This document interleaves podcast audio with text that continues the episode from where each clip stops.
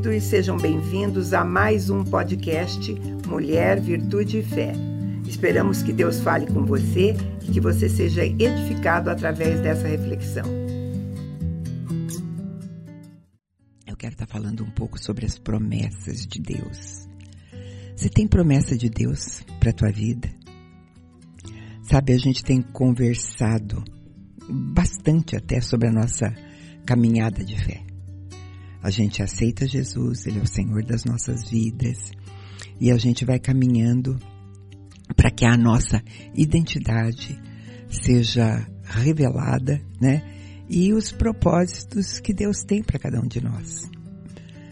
Quando a gente vem para o reino, a gente precisa renovar a nossa mente, precisa permitir que a palavra de Deus, ela tome um lugar na nossa vida, de maneira que ela vá cancelar conceitos antigos, vá retirar aprendizados errados, né? Porque é, o que nós precisamos é ver, ver a palavra se manifestando em nós. Aí a gente vai agir em fé. E as promessas que estão contidas na Bíblia é, estão lá à nossa disposição. E nós podemos tomar posse delas, daquelas que a gente quiser sentir. Né? É, são nossas e elas podem marcar o nosso destino. É o que está escrito na segunda carta de Pedro.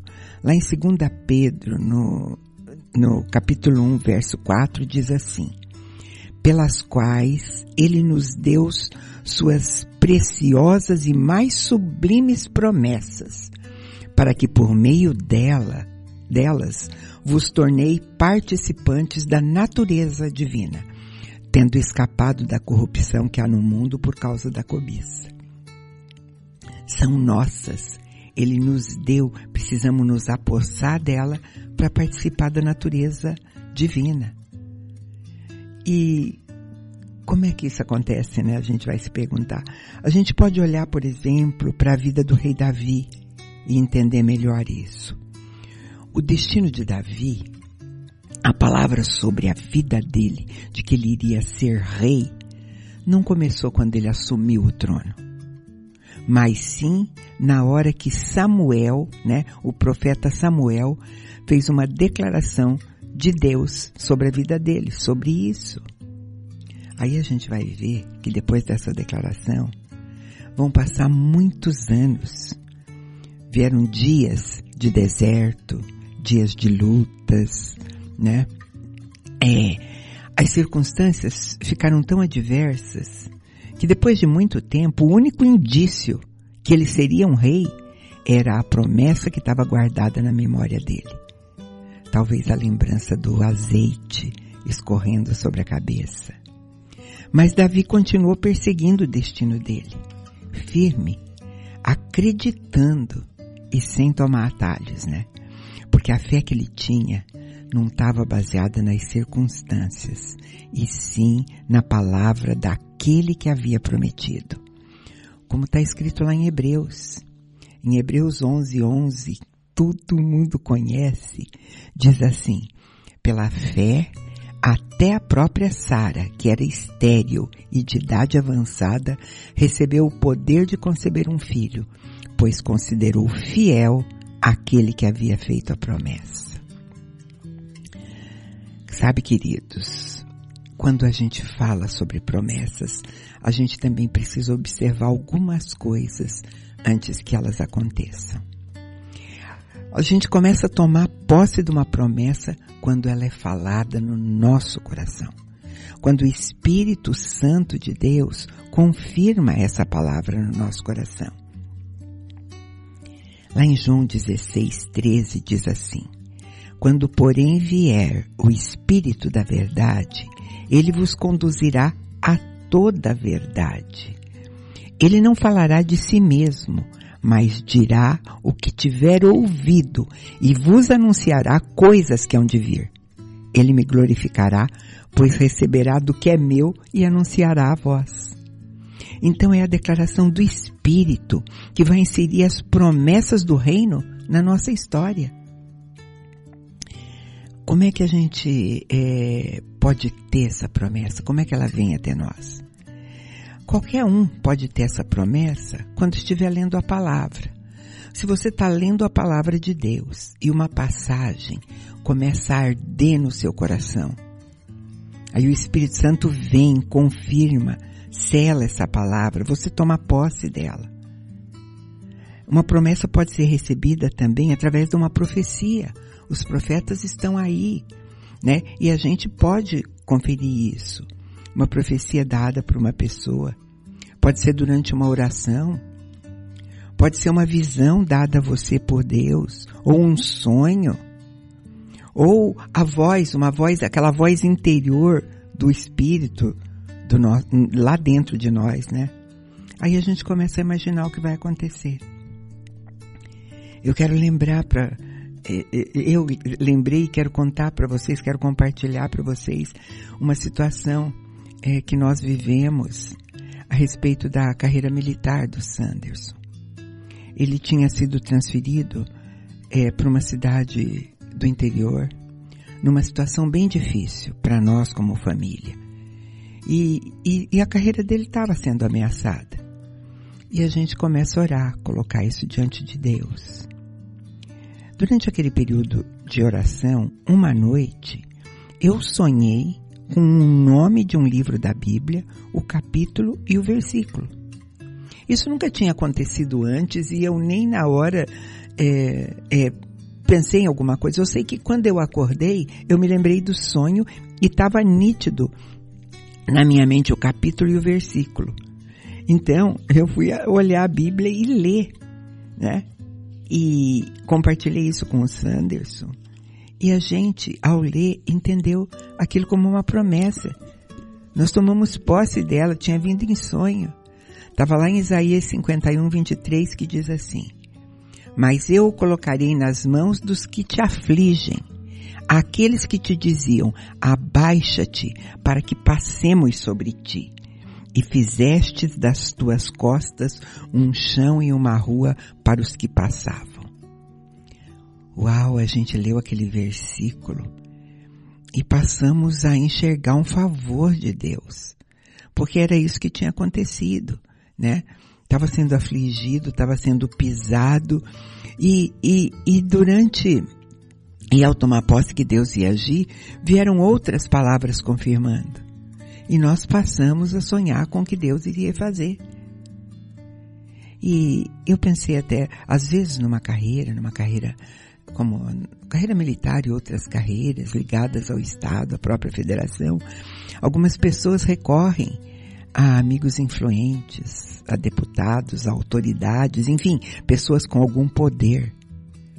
E nós tomamos posse da promessa feita por aquele que tem todo o poder, por aquele que pode tudo, que está no controle de tudo. Como é que ia ser? A gente não tinha a menor ideia. Foi assim quando o anjo chegou para Maria e deu uma promessa para ela. Né? Lucas 1,37, ele diz para Maria assim, porque para Deus nada é impossível. Ele falou isso porque Maria tinha acabado de ouvir uma promessa incrível que ela ia gerar o Filho de Deus. E sabe qual foi a resposta dela? No verso 38. Eis aqui a serva do Senhor. Cumpra-se em mim a tua palavra. E o anjo deixou e partiu. Gente, não havia a mínima possibilidade de uma adolescente como aquela entender tamanho mistério. Ela só precisava saber que era Deus quem falava e confiar. Dizer, cumpra-se em mim a tua palavra. E é assim, sabe? Precisamos confiar na fidelidade daquele que prometeu. Ele cumpre o que promete. Tomar posse da promessa mesmo sem entender. Pouco tempo depois, o Sanderson volta do interior para assumir o cargo da pessoa que, que o tinha colocado lá. Outra coisa que a gente precisa, ou coisa que precisa acontecer para a gente tomar posse da promessa, é que a fé na promessa vai ser testada e comprovada. Paulo, ele deu a seguinte instrução a Timóteo. 1 Timóteo 1,18. Dirijo essa orientação a ti, meu filho Timóteo, levando em consideração o que as profecias anunciaram a teu respeito. Com base nelas, trava o bom combate. Uau, eu amo isso aqui. Paulo está dizendo, Timóteo, você tem profecia a teu respeito e com base nela, lute, trave o bom combate. Às vezes a gente precisa lutar pela palavra que foi dada a nós. E a gente tem que estar aberto para isso, porque assim a gente vai ser vitorioso, né? É, com o próprio Jesus acontece isso. No batismo de Jesus foi dada uma declaração sobre ele. Marcos 1,11 diz assim: E uma voz disse dos céus: Tu és o meu filho amado, em ti me agrado. E a gente vai ver que depois dessa palavra, Jesus foi levado ao deserto para ser tentado. Mas a palavra do Pai sobre a vida dele era a única verdade. Ele ouviu, ele recebeu, ele permaneceu na promessa. Depois que a gente tem uma promessa, a gente precisa se posicionar contra qualquer coisa que queira nos afastar dela. Jesus, lá em Marcos 7, ele repreendeu os fariseus. Marcos 7, é, Jesus, falando para os fariseus, diz assim, é, invalidando assim a palavra de Deus pela vossa tradição que vós ordenastes, e muitas coisas fazeis semelhantes a essas. Jesus estava falando que eles tinham hábitos e tinham algumas interpretações humanas que tomavam o lugar da palavra de Deus, né? Eles invalidavam a palavra com hábitos religiosos. A nossa mente precisa estar tá treinada para pensar segundo a palavra de Deus. Às vezes, tá, as coisas estão tão difíceis que você precisa lembrar da promessa o tempo todo. Ou então fazer como Maria, já que eu falei dela lá em Lucas 2,19 diz assim, Maria, porém, guardava todas essas coisas, meditando sobre elas no coração. Ele guarda, a Maria guardava a palavra que ela recebeu e meditava sobre a palavra dita. É, Sabe, é, a gente não pode perder as esperanças. Eu disse quando a gente recebeu essa palavra, não aconteceu no outro dia também. Foram muitos finais de semana, né, que eu e as crianças tivemos que ficar longe do Santos porque ele estava em outro lugar, né? Mas cada vez que isso acontecia, a gente lembrava que Deus tinha prometido agir e ele era fiel para cumprir o que prometeu meditar na palavra. Quando a gente fala em meditação, alguns lembram que, por exemplo, a meditação oriental, ela sugere que a pessoa vai ter um tempo para esvaziar completamente a mente. Ela vai esvaziar a mente. A meditação da palavra é, é o contrário. Eu preciso encher a minha mente com a palavra de Deus. É a ordenança lá de Josué, que diz: Não afaste da tua boca o livro dessa lei. Antes, medita nele dia e noite, para que tenha cuidado de obedecer a tudo que nele está escrito. Assim farás prosperar o teu caminho e serás bem-sucedido. Meditar dia e noite na palavra. Sabe, você diz, como é que pode ser em meio a tantas coisas? Tudo tem que nos remontar à palavra. E a gente precisa criar o hábito de declarar a palavra sobre as nossas vidas. Em todas as situações, traz a palavra, tira da mente e traz. Declarar a palavra sobre a nossa vida é numa determinada circunstância dizer, praga nenhuma chegará à minha tenda. Estou declarando a palavra. Pelas suas pisaduras eu fui curado. Eu estou declarando a palavra. Eu às vezes estou lendo Tiago 5,16 E lá, lendo a palavra, eu digo: as minhas orações são poderosas e efetivas. Porque é isso o significado da palavra lá em Tiago. Eu tenho que declarar a palavra. Estou lendo Filipenses 4,19. Eu digo: Deus satisfaz todas as minhas necessidades né? Porque é o que está escrito. Está escrito lá: O meu Deus suprirá todas as vossas necessidades segundo a sua riqueza da glória em Jesus Cristo. Eu estou precisando de alguma coisa, tenho que declarar a palavra: Deus satisfaz minhas necessidades. Deus tem o que eu preciso, né? Eu faço declarações contidas no livro de Atos. Toda minha casa será salva. E eu tenho que declarar cada vez que parece o contrário disso, toda a minha casa será salva. É o que está escrito. Crê no Senhor Jesus e tu e tua casa sereis salvos. Colossenses 1, 12. Às vezes eu estou lendo a palavra, eu leio Colossenses 1, 12 diz, dando graças ao Pai que vos capacitou a participar da herança dos santos na luz ele nos tirou do domínio das trevas e nos transportou para o reino do seu Filho amado, né? Eu declaro essa palavra na minha vida. Eu declaro que eu sou amado. Eu declaro que eu sou digno de receber todas as bênçãos de Deus. Eu leio o Salmo 91 e declaro que eu sou protegido sobrenaturalmente. Queridos, quando nós declaramos a palavra de Deus sobre nossa vida, nós determinamos o caminho que nós seguimos na vida. Determinamos a direção dos nossos pensamentos. É, nós determinamos a direção dos nossos desejos. Quando nós meditamos na palavra, nós somos fortalecidos. Cada vez que eu leio a palavra, ela pode ser vivificada pelo Espírito Santo como uma palavra para aquele momento. Romanos 15, 13 diz assim: Que o Deus da esperança vos encha de toda alegria e paz na vossa fé, para que transbordeis na esperança pelo poder do Espírito Santo.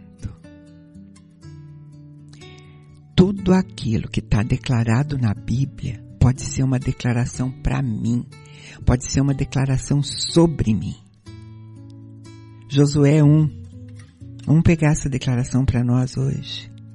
Josué 1, Josué 1, começando no 5, diz assim: Ninguém poderá te resistir todos os dias da tua vida. Como estivesse com Moisés, agora estarei contigo, não te deixarei, nem te desampararei. Esforça-te e ser corajoso, porque farás esse povo herdar a terra que jurei a seus pais. Apenas esforça-te e ser corajoso, cuidando de obedecer a toda a lei que o meu servo Moisés te ordenou. Não te desvie dela nem para a direita nem para a esquerda. Assim serás bem-sucedido por onde quer que andares. Não te afaste de tua boca o livro dessa lei. Antes, medita nele dia e noite para que tenhas o cuidado de obedecer a tudo que nele está escrito. Assim farás prosperar o teu caminho e serás bem-sucedido. Não te ordenei isso? Esforça-te e ser corajoso. Não tenha medos, não te assustes, porque o Senhor teu Deus está contigo por onde quer que andares. Você entende, querido? Isso não pode ser apenas versículo para memorizar. Tem que ser a palavra de Deus para as nossas vidas. A palavra que vai nos dar esperança, descanso, refrigério, perspectiva, esperança. Eu preciso dela quando a minha mente for bombardeada, às vezes até emocionalmente, quando eu estiver esgotada espiritualmente, quando eu estiver lutando com a minha fé. Eu tenho que pegar a palavra e alimentar minha alma, meu espírito. Porque a fé vem pelo ouvir a palavra, né? A palavra de Deus. Vamos ouvir um pouquinho de música e eu volto para fechar essa conversa. Oh, aleluia. Tu és o Deus que jamais falhou. Tu és o Deus que não pode mentir. Tu cumpriste as tuas promessas na vida de Abraão, de Isaac, de Jacó, E eu sei que o Senhor cumprirá também as tuas promessas na minha vida. Eu sei que os teus olhos estão em mim, Senhor. Oh, aleluia. Sei que os teus olhos, sempre atentos, permanecem em mim.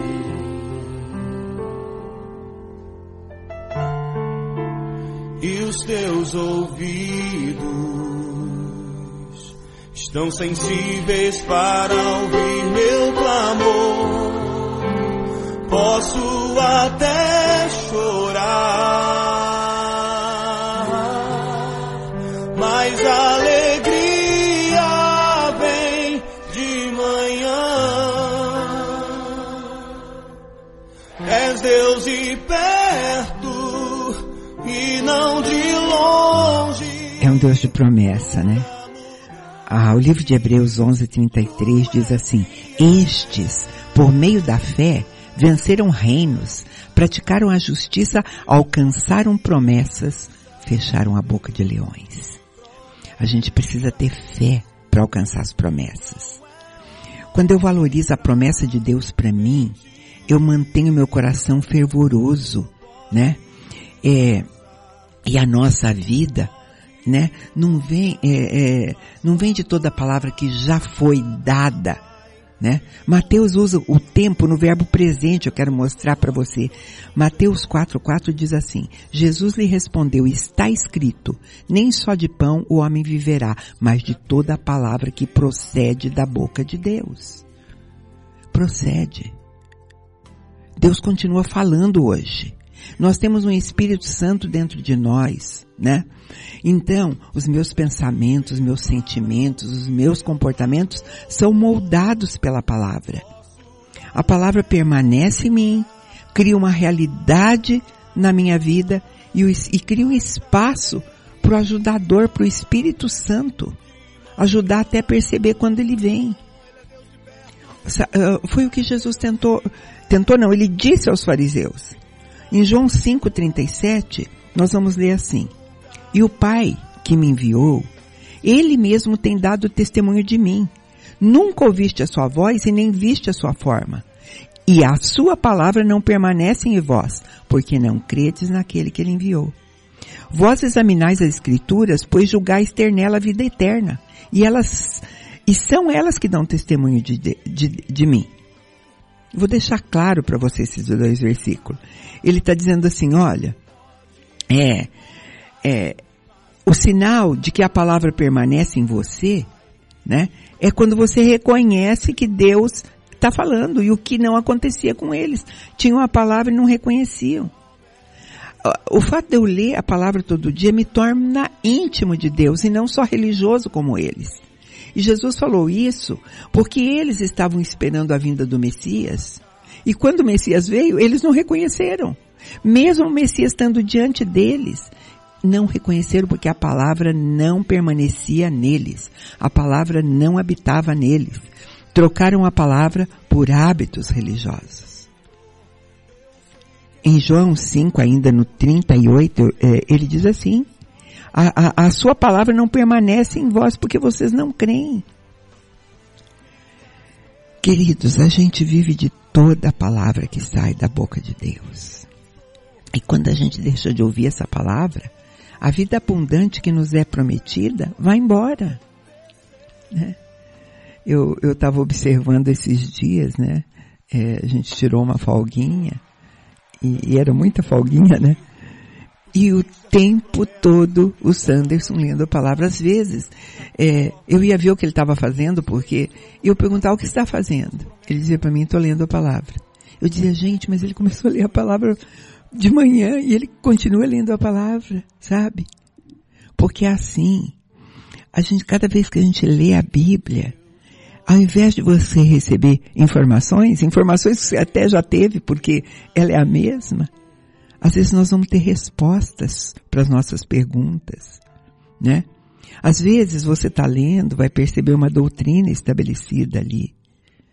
Mas às vezes você está lendo e o Espírito está te falando uma palavra pessoal, uma palavra para esse momento da tua vida. Quer tentar isso? Deus te abençoe.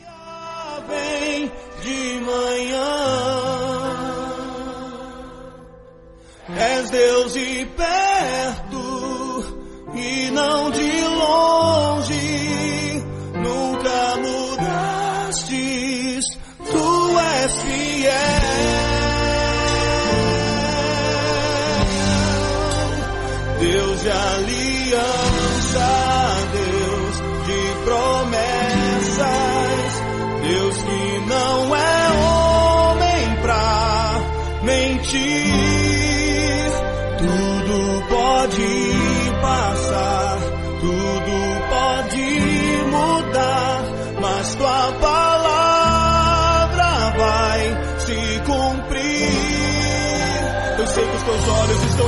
Senhor, sei que os teus olhos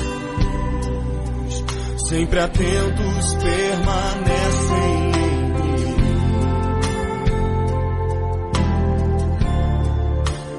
E os teus ouvidos